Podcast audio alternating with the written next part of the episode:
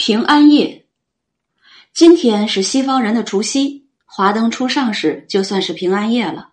除了电视台没有春晚，街上的热闹不比过我们自己的春节差。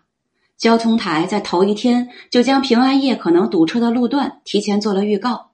红男绿女过洋节也不管这些，该开车还开车，该打车还打车。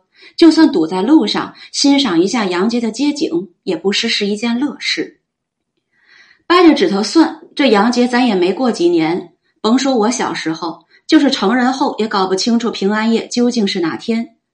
圣诞老人在我早年的记忆里非常模糊，像个遥不可及的童话。改革开放后，圣诞节随西方资金一同涌入中国，很快生根发芽，让中国人，尤其商人。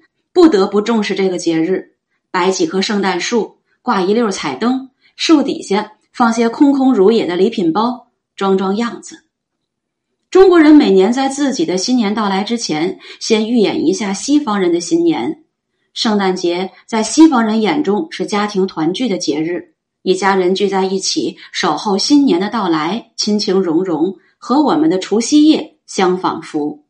不放爆竹，不出屋。包包饺子，享受亲情。什么事儿到了中国，准得改变一些。这些年在城市里，西洋新年比我们自己的新年还显得隆重。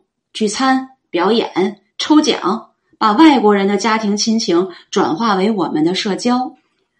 中国文化在几千年的积累中，大量吸取外来文化。在农耕民族与游牧民族轮流执政的历史中，中华民族大量吸收、改良外来文化。把一切可能为自己所用的文化都融进古老的中华文明之中，正是这种海纳百川、有容乃大的襟怀，让中国人享受自己文化的同时，还能享受外来文化。